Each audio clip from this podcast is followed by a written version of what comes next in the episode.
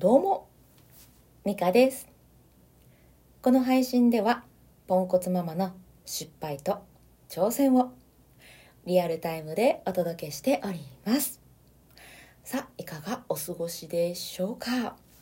えー毎度のことねまた失敗談を お届けしていこうかなと思っているんですが今日は、うんスマホ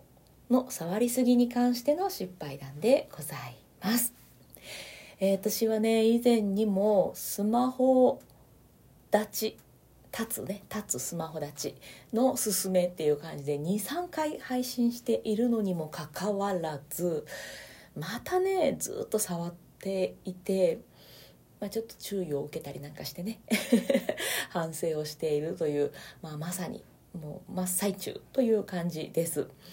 うん、ついついねなんかこうやっぱ楽しいことが、うん、たくさんありますからねこのスマホの中の世界には。なので、えーついね動画見たり、えー考え事しながらもなんか触ってっていう感じで、うん、しっかりスマホだったりパソコンにこう気持ちを持っていかれていてせっかくのお休みの日や、えー夕方、まあ、夜にかけて家族全員で集まれる時間に私はね家族じゃなくて画面を見ているっていうことが最近また増えていたんですね。で、えー、と旦那さんに「ちょっと最近多くないか?」みたいな感じでちょっと言われて「あほんまやな」っていう感じで、えー今反省をしているんですけれどちょっと思ったのが子供たちテレビ見てるし、まあ、旦那さんもなんかしてるし、まあ、今はいわゆる空き時間ちゃう？みたいな感じで、えースマホに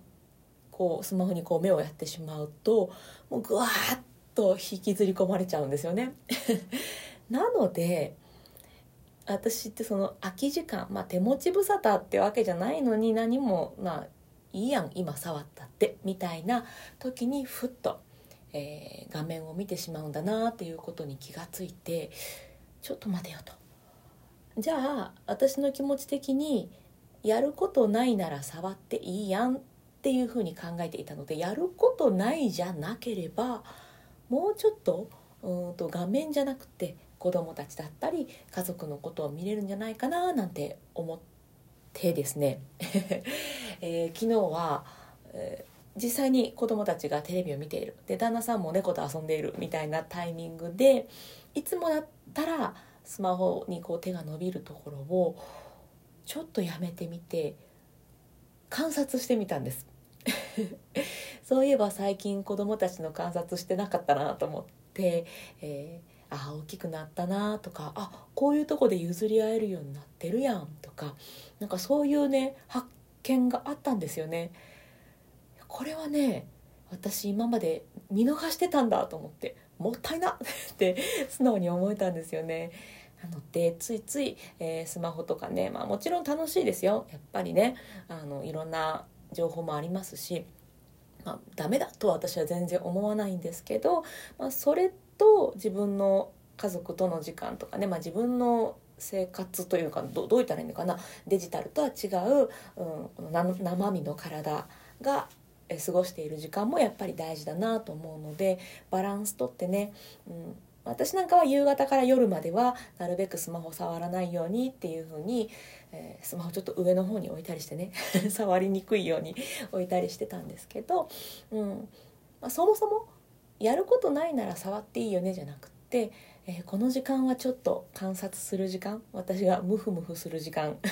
にしてみようとか、うん、そういえば最近あんまり旦那さんとあの話してなかったなとかこの話ってそういえばどうなったんやっけとか、えーそういうことにも気がつくんですよね。というか今は今までは、えーそれを考える時間すら、えースマホに渡していたっていう、うんそういう感じがあるのでまた改めてもう何回目やねんっていう感じなんですけれどスマホ立ちしてみようかななんて思っております。うん、まああの私の場合ガッチガチにスマホを立つっていうよりは、まあ、今まで通りちょっとは触るっていう感じなんですけれどあ今スマホ触ってもいいかなっていう感覚じゃなくて、えー今観察タイムみたいなところでねうんうんそういう何て言うのかな何もやることないなら触っていいじゃんじゃないその何もやることないことないよっていうところにね意識を持っていくとまた変わってくるかななんて思って、まあ、今から試すので、あのー、どうなるか分かんないんですけどまだ1日しかやってないんでね またちょっと数日試してみて、えーめっちゃ良かったとかめっちゃ失敗したっていうことがあれば えまたねここでもねお話ししていこうかなと思っております。ということで、えー、最後まで聞いてくださってありがとうございました。どなたかのお役に立てば幸いです。それでは、あ、違うわ。今日も充実の一日にしていきましょう。それでは、また